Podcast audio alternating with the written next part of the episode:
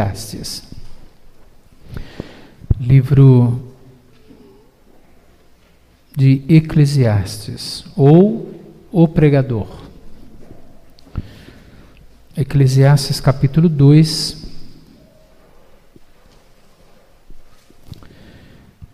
Eclesiastes capítulo 2, eu vou ler do verso 1 ao verso de número 11. E acompanhe atentamente a leitura da santa palavra do Senhor. Disse comigo: Vamos, eu te provarei com a alegria, goza, pois, a felicidade. Mas também, isso era vaidade. Do riso disse: É loucura, e da alegria, de que serve?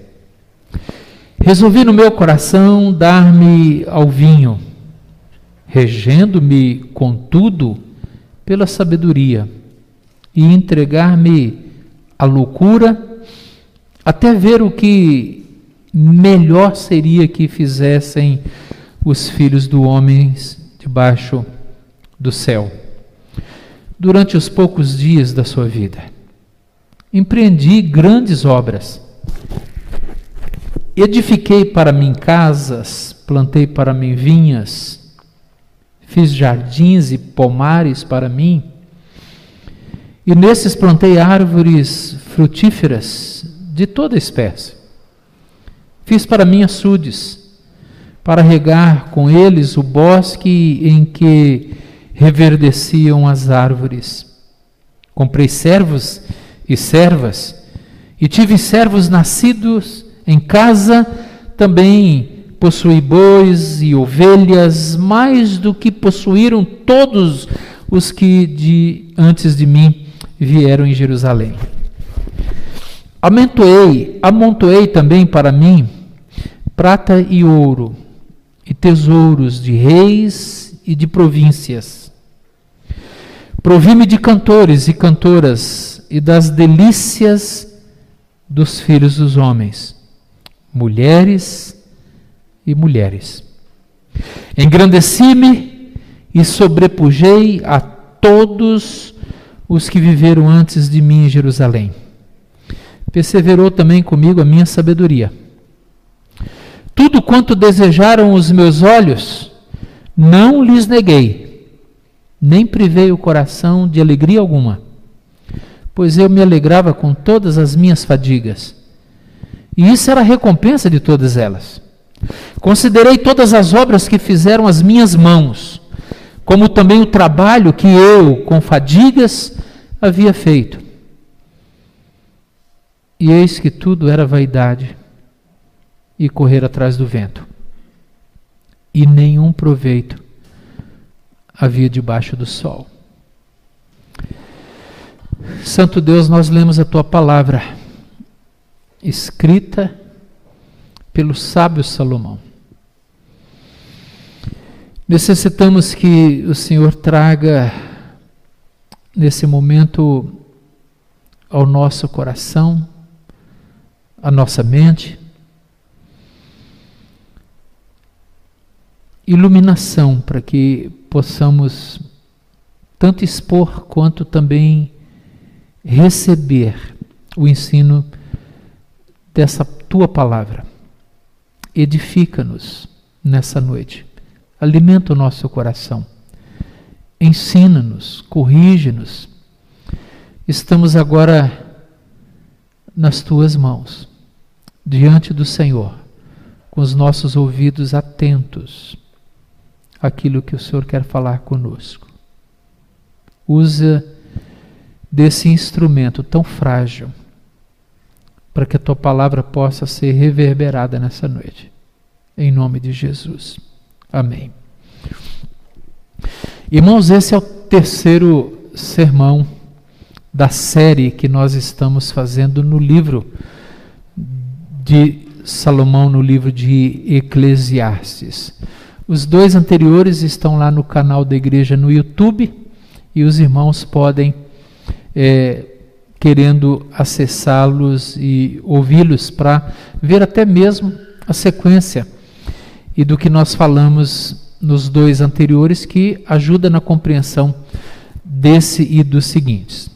Mas no último sermão que nós pregamos aqui nessa série, nós falamos a respeito do conhecimento de Salomão, nós falamos aí do verso do capítulo 1, do verso 12 ao verso 18, onde Salomão diz para nós que o conhecimento em si mesmo não consegue satisfazer o nosso coração.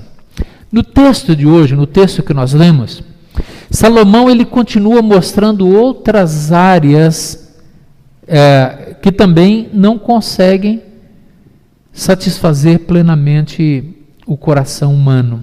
E aqui nós estamos tendo uma pequena transição.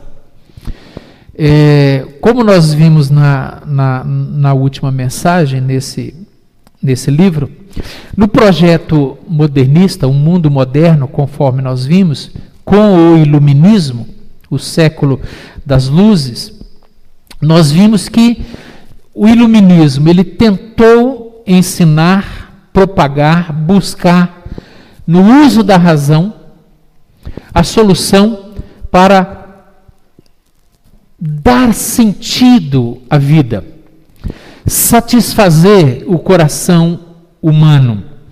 E aí, como nós vimos, veio aquela frustração. Duas grandes guerras mundiais, que quase destruiu o globo.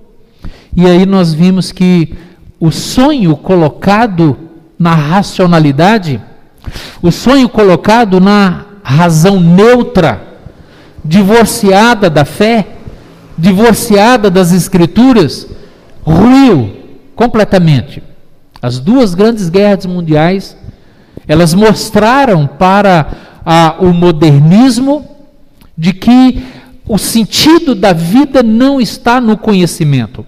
Salomão disse isso, mas eu procurei mostrar para os irmãos historicamente de que com o iluminismo ruiu, caiu toda a esperança de que no conhecimento nós pudéssemos encontrar o sentido para a vida. O que Salomão quer nos ensinar hoje, e aqui é que há a transição, que a humanidade ela deixa, portanto, de colocar a sua esperança no sentido da vida, na razão, e agora no mundo pós-guerra, Presta atenção nisso, no mundo pós-guerra, no chamado então não mais mundo moderno, mas mundo pós-moderno, esse mundo procura encontrar o sentido da felicidade, encontrar o prazer, encontrar a verdadeira alegria e o verdadeiro prazer, a verdadeira satisfação o verdadeiro sentido da vida nos prazeres e da vida. É o que Salomão vai mostrar para nós aqui. E para aqueles que, que acho que aqui ninguém estava consciente naquela época a ponto de lembrar disso, mas os irmãos é, leram, provavelmente, vocês leram que na década de 60, pós-guerra, pós-guerra, Ruiu-se, portanto, a esperança no iluminismo, na razão, e esse mundo pós-moderno começa então a buscar sentido nos prazeres, e aí então vem a, a chamada revolução sexual, introduzida na sociedade com o movimento hippie, sexo, rock e, e drogas. E aí há uma, uma revolução na área da sexualidade. Obviamente que com o termo revolução sexual, esse termo, essa expressão, ela foi utilizada para denominar as mudanças sociais que estavam acontecendo naquela época. Mudanças que iniciam-se ali no início da década de 60. Eu nasci nessa época, 1961, como alguns aqui. Eu nasço exatamente nesse período, mas não consegui vivenciar essa transição. Era muito criança. E desde então, desde essa revolução sexual, desde então a humanidade ela busca de alguma maneira nos prazeres da vida o sentido, o sentido da existência, o sentido da vida. Se eu não conseguir encontrar isso no conhecimento, agora deixa ver se nos prazeres da vida, na bebida, no sexo, nas conquistas, nos bens, deixa ver se eu consigo. É o que Salomão vai nos ensinar aqui. Então, a humanidade desde então, desde a revolução é, sexual, dessa liberação sexual da pós-modernidade, a humanidade ela vai se perdendo. E é nesse período em que nós vemos a, o aumento, o aumento acelerado de divórcios. É nesse contexto que nós vamos acompanhar e ver o número crescente, absurdamente crescente, de adolescentes que engravidam. É dentro desse contexto que vai surgir então a possibilidade de do aborto resolver o problema da sexualidade, da revolução sexual. É nesse período que a gente vê surgindo, portanto, a pornografia, que ganha cada vez mais terreno e projeção com a ascensão da internet há 30 anos atrás. E vamos ver todos os pecados e deturpações dessa área, como a pedofilia, as promiscuidades diversas, a homossexualidade, tudo isso cada vez mais ganhando terreno. E obviamente que o preço está sendo muito alto por essa liberalidade, por essa libertação, essa revolução da área sexual. Eu quero dividir a mensagem hoje, é, pelo menos em três partes e depois uma conclusão. É, e a primeira coisa, eu quero que você mantenha os seus olhos no texto. Eu quero que o texto fale. Eu quero falar menos, mas eu quero que você sinta a convicção de que isso está no texto. E que é Deus falando conosco, e Salomão falando conosco. E aqui Salomão diz: Disse comigo. É uma introspecção. Ele está conversando com ele agora. Disse comigo: Vamos eu não consegui então respostas no conhecimento. Me frustrei com o conhecimento. Mas agora ele diz assim: Vamos, e eu te provarei com a alegria. Eu vou mostrar para você que na alegria você vai poder encontrar sentido. A felicidade. No riso. Salomão, então, diz aqui que no prazer e na diversão ele tinha alguma esperança de encontrar o sentido, a felicidade. Eu quero ser uma pessoa realizada, eu quero ser uma pessoa feliz.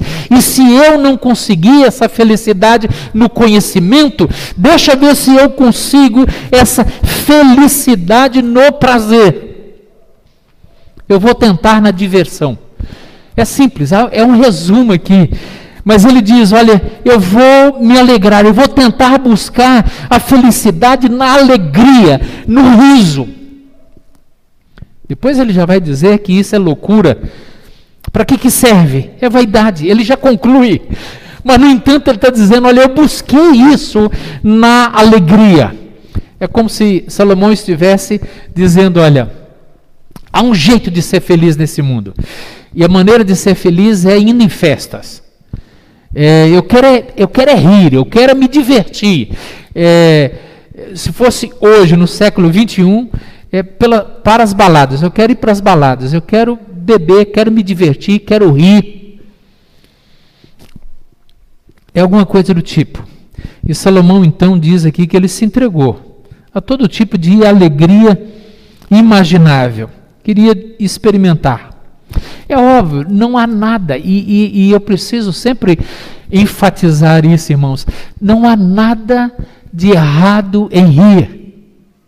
Não há nada de errado em se divertir. Não há nada de errado em buscar alegria. O problema não é esse.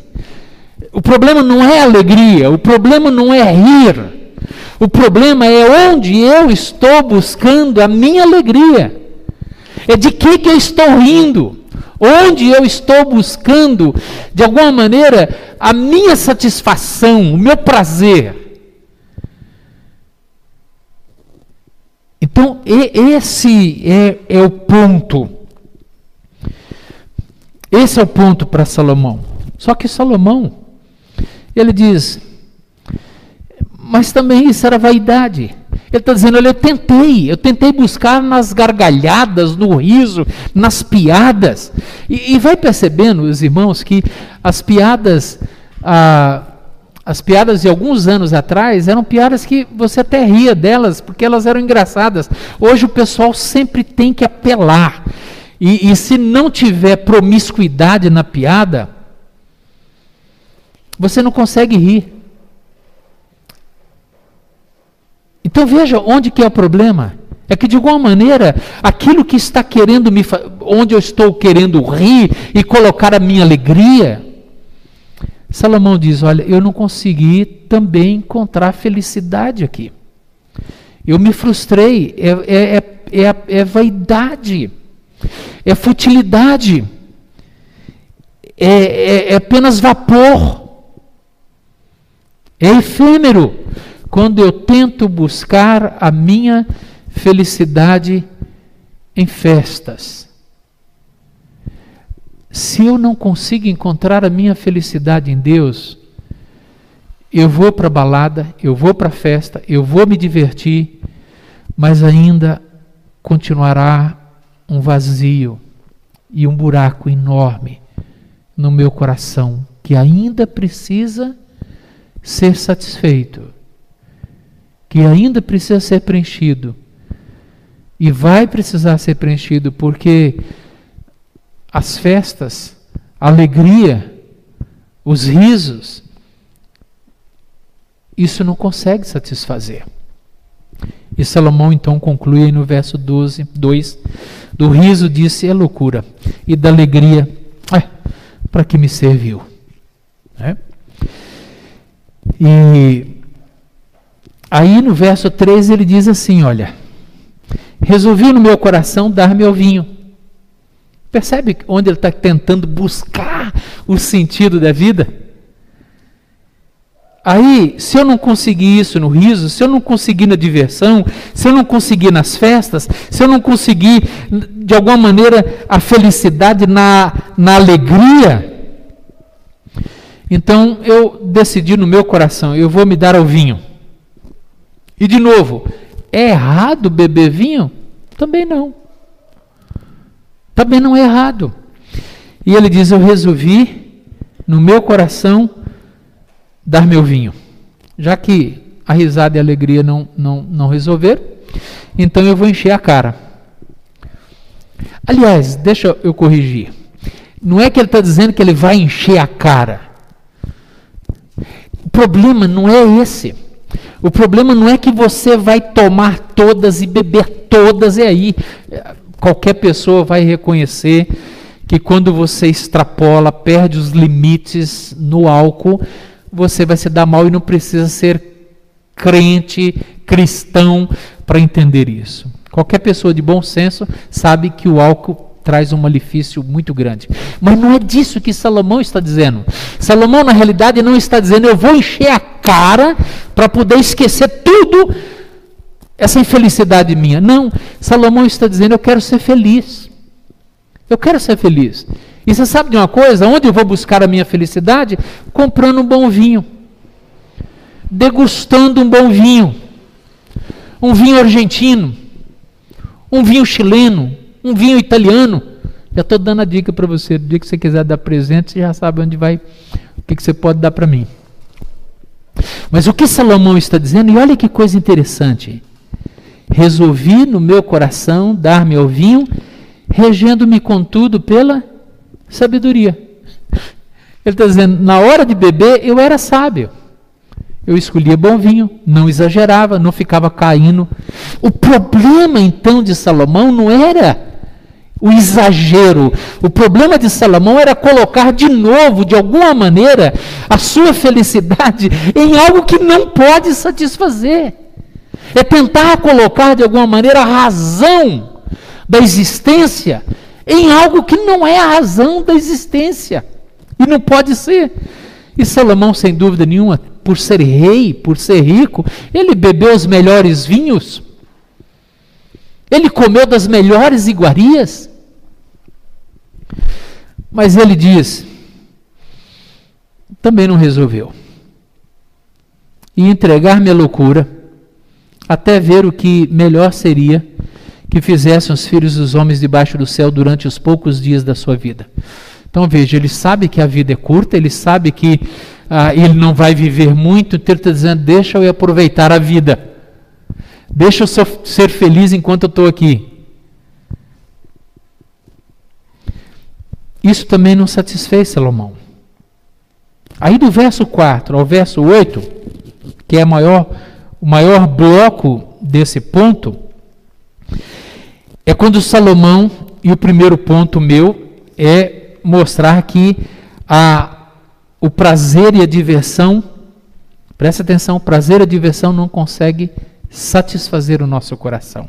O segundo ponto é mostrar que os grandes projetos também não satisfazem o nosso coração. Olha o que, que ele diz. Olha só. Empreendi grandes obras Edifiquei para mim casas, plantei para mim vinhas, fiz jardins e pomares para mim, e nesses plantei árvores frutíferas de toda, toda espécie. Fiz para mim açudes para regar os, com eles o bosque, em que reverdeciam as árvores. Comprei, comprei servos e servas, e tive servos nascidos em casa. Também possuí bois e ovelhas, mais do que possuíam todos os antes, os que diante antes de mim vieram em Jerusalém. Amontoei também para mim prata e ouro e tesouros de reis, de províncias. Provi-me de cantores e cantoras e das delícias dos filhos dos homens, mulheres e mulheres. Então veja o que Salomão conseguiu produzir. Olha o que Salomão fez, os grandes projetos. Queridos, Veja, Salomão está dizendo que ele era rico e que ele fez grandes projetos. E tudo o que ele fez, ele queria de alguma maneira encontrar felicidade nesses projetos. Ele queria encontrar felicidade, prazer, alegria, satisfação. Ele queria encontrar o sentido da existência, o sentido da vida, o que é ser feliz, como ser feliz. Salomão está dizendo para nós: eu tentei fazer a minha felicidade comprando coisas, me provendo de coisas e realizando grandes obras e grandes projetos. Será que é uma casa nova que vai trazer felicidade para nós? Será que é um carro novo que vai dar felicidade? Será que é uma viagem por exterior que vai dar felicidade ao nosso coração? Se é isso, quem mora no casebre não consegue ser feliz. Se é isso, quem nunca fez uma viagem para o exterior e não consegue sequer fazer uma viagem para o Nordeste, vai dizer: Eu sou uma pessoa infeliz. Não é? Alguém que não consegue concluir a faculdade vai dizer: que frustração, eu vivi 50 anos e nem sequer consegui concluir a minha faculdade, como eu sou infeliz. Mas porque ele não vai poder dizer isso? Porque a felicidade não está nas coisas que nós conquistamos alegria plena, felicidade plena. Não que isso seja errado, obviamente que não.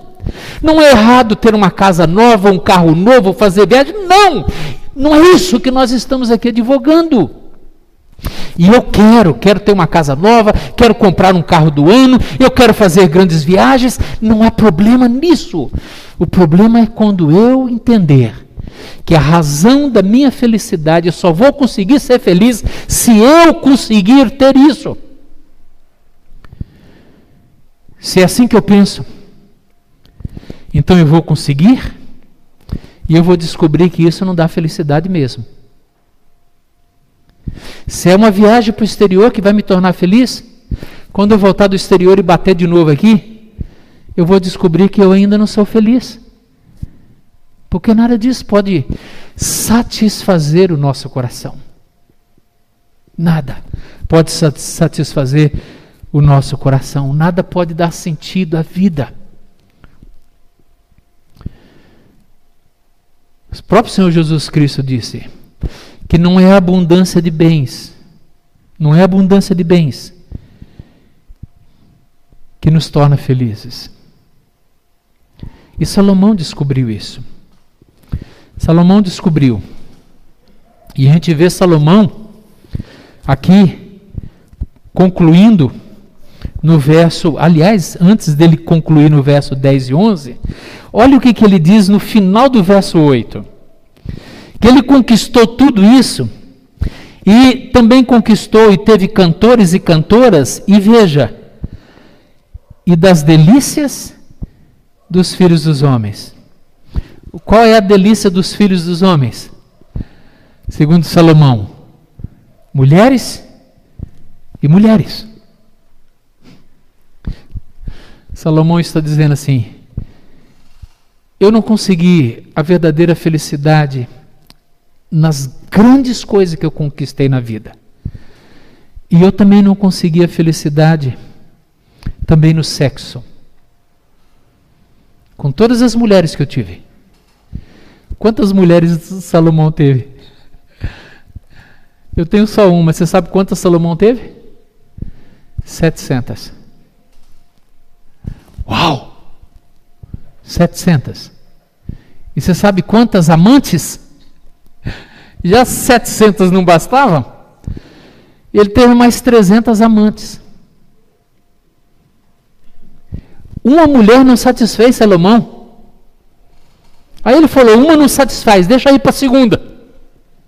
A segunda não satisfez Salomão, é pouco. Ele foi para a terceira, a terceira também não, foi para a quarta, quinta, até chegar em 700. E ele descobriu: não, 700 não consigo, deixa arrumar os amantes por aí.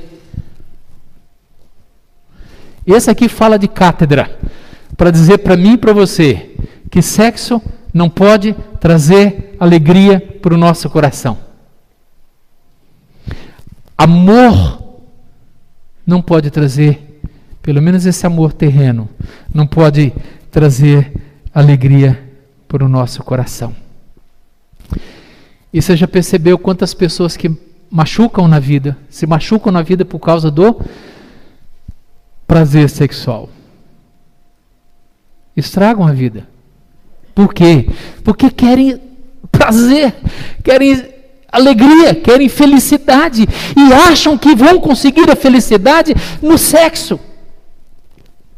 Olha o verso 10 e 11, como é que Salomão conclui: Tudo quanto desejar os meus olhos, não lhes neguei, nem privei o coração de alegria alguma, pois eu me alegrava com todas as minhas fadigas.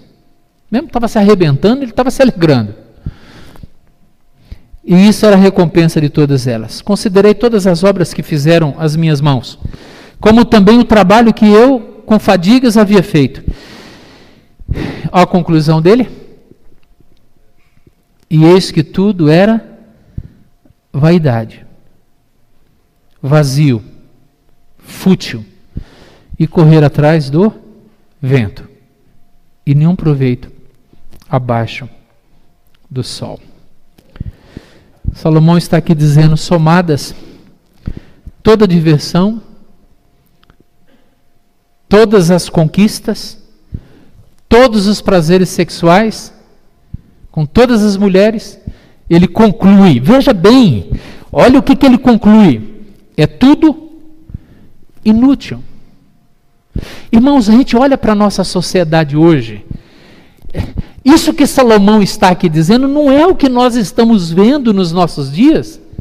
As pessoas não estão buscando sentido na vida, na alegria, nas festas, na diversão, no lazer, no prazer. É o que a gente vê. E essas pessoas não conseguem ser felizes. Você não percebe o consumismo dos nossos dias? A ânsia por conquistar, por ter, por possuir. Mas onde isso está levando a humanidade? E na questão sexual, no prazer de ter relacionamentos fora do casamento, antes do casamento, isso tem trazido benefícios?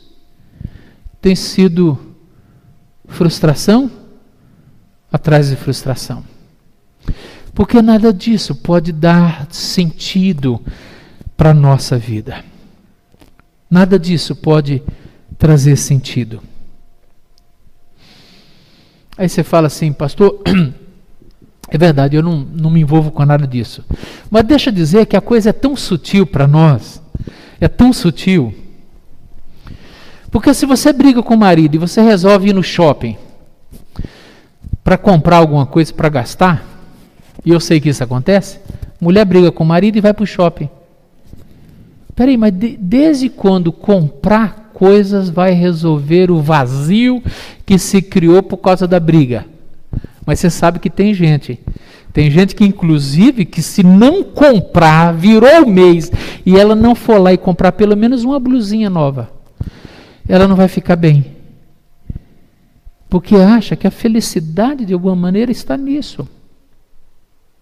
É pequeno, é uma coisa simples, mas isso possa, pode sinalizar para nós. Deixa eu terminar o meu quarto ponto. A beleza desse mundo, as diversões, o vinho, o prazer, o sexo, tudo isso, tudo isso, toda essa beleza, olhe para mim e preste atenção nisso.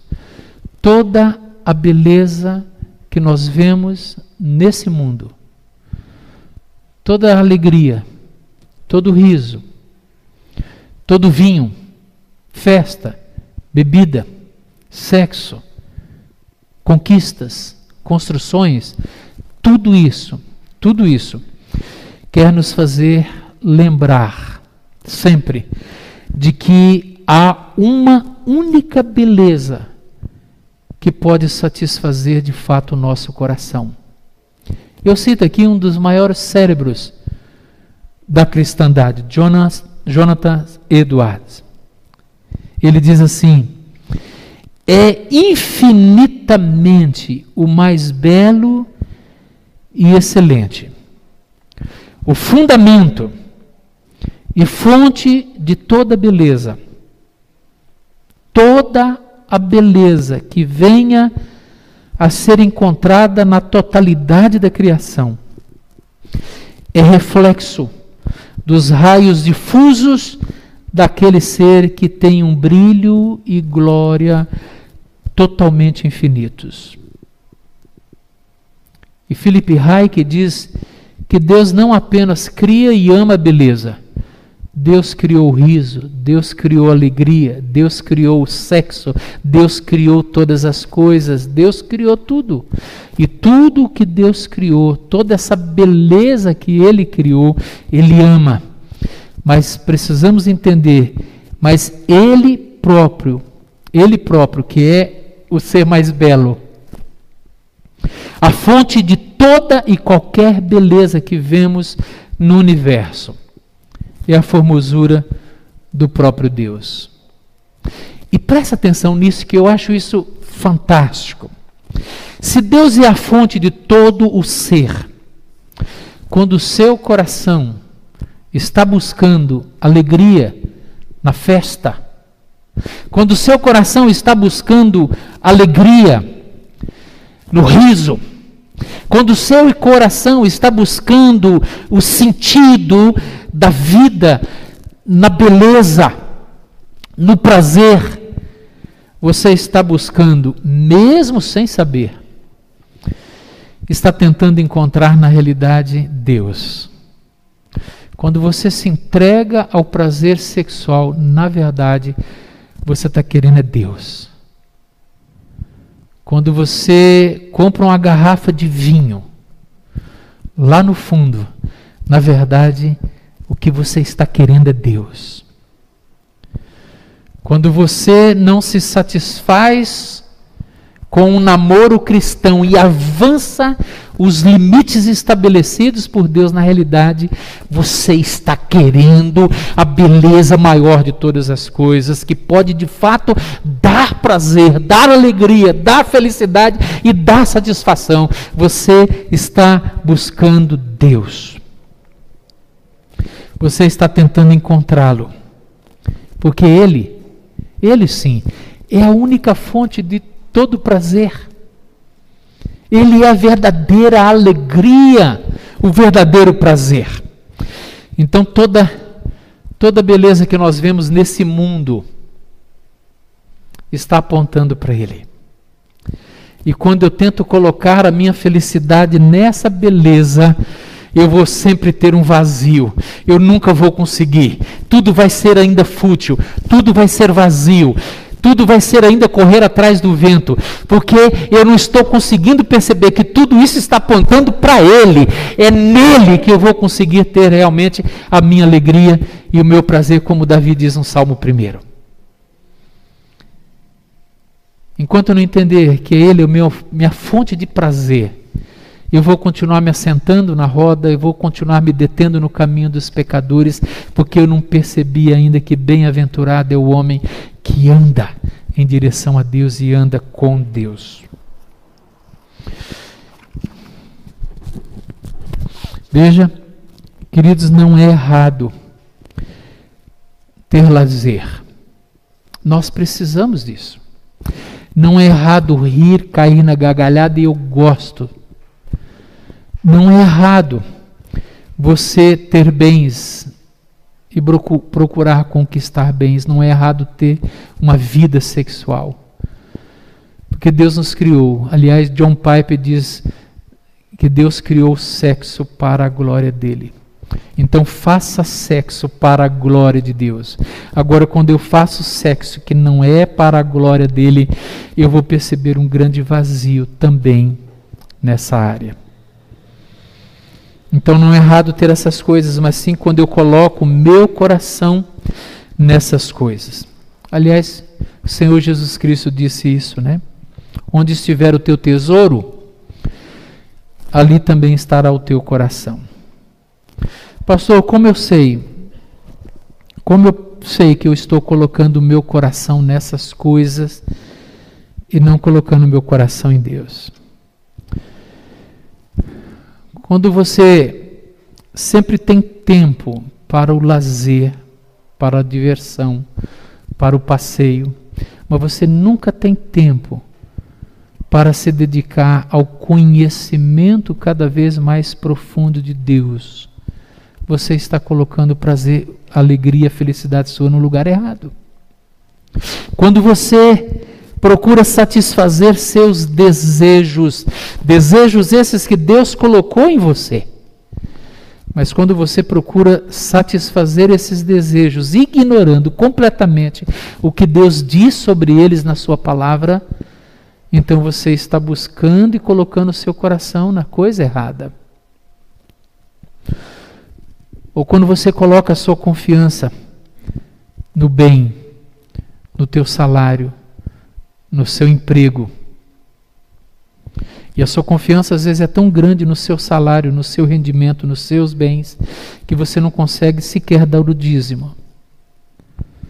E ninguém pode servir a dois senhores. Ninguém pode servir a Deus e a mamão. Você tem que escolher um ou outro. Então, está colocando o seu coração no lugar errado. Agostinho de Hipona, o grande Santo Agostinho, um dos maiores líderes da cristandade.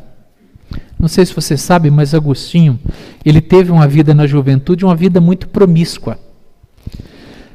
A sua mãe, a sua mãe orou muitos anos para Deus, que era uma mulher muito crente, ela orou muitos anos para que Agostinho pudesse voltar para Deus e ser um homem crente.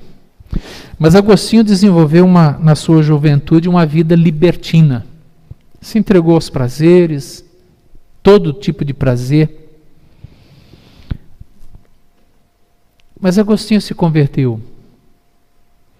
E Agostinho tem uma frase muito famosa, em que ele diz assim: Fizeste-nos para ti, ó Deus, e o nosso coração não descansa enquanto não repousar apenas em ti. E ele descobriu que depois de ter gasto tantos anos na promiscuidade, ele descobriu que a única maneira dele ter um coração em paz é colocar o coração descansado em Deus. Tomás de Aquino, como eu disse no primeiro sermão, o homem tem um grande vazio. Aliás, essa frase nós conhecemos, todo mundo. O coração do homem tem um grande vazio que só Deus pode preencher. Você não sabia, talvez, que foi Santo Agostinho, é, Tomás de Aquino quem disse. E ele então diz que o coração do homem tem um formato que é exatamente o formato de Deus. Só Deus pode preencher esse formato. Preste atenção: diversão, sexo, dinheiro, inteligência, racionalidade, bens, bebidas. Para Salomão, nada disso pode satisfazer, portanto, o nosso coração. Mas quero lembrar você e concluindo aqui. Tudo isso aponta para Deus. Tudo isso aponta para a beleza maior que nós temos. E Jesus veio justamente para nos levar para Deus. Jesus veio justamente para dizer para mim e para você: abandonar toda tentativa frustrada de buscar prazer na beleza secundária, mas busque a sua felicidade na beleza primária, que é Deus. Vá à fonte de todo prazer. Por isso que Davi diz no Salmo 1: Antes o seu prazer está na lei do Senhor, está em Deus. Então vá à fonte de todo prazer, corra para Deus. Em Cristo você pode se chegar a Deus e preencher o vazio do seu coração. Caso contrário, você vai continuar correndo atrás de todas essas coisas, para depois descobrir que tudo é vaidade, tudo é apenas correr atrás do vento. Que Deus nos ajude, irmãos.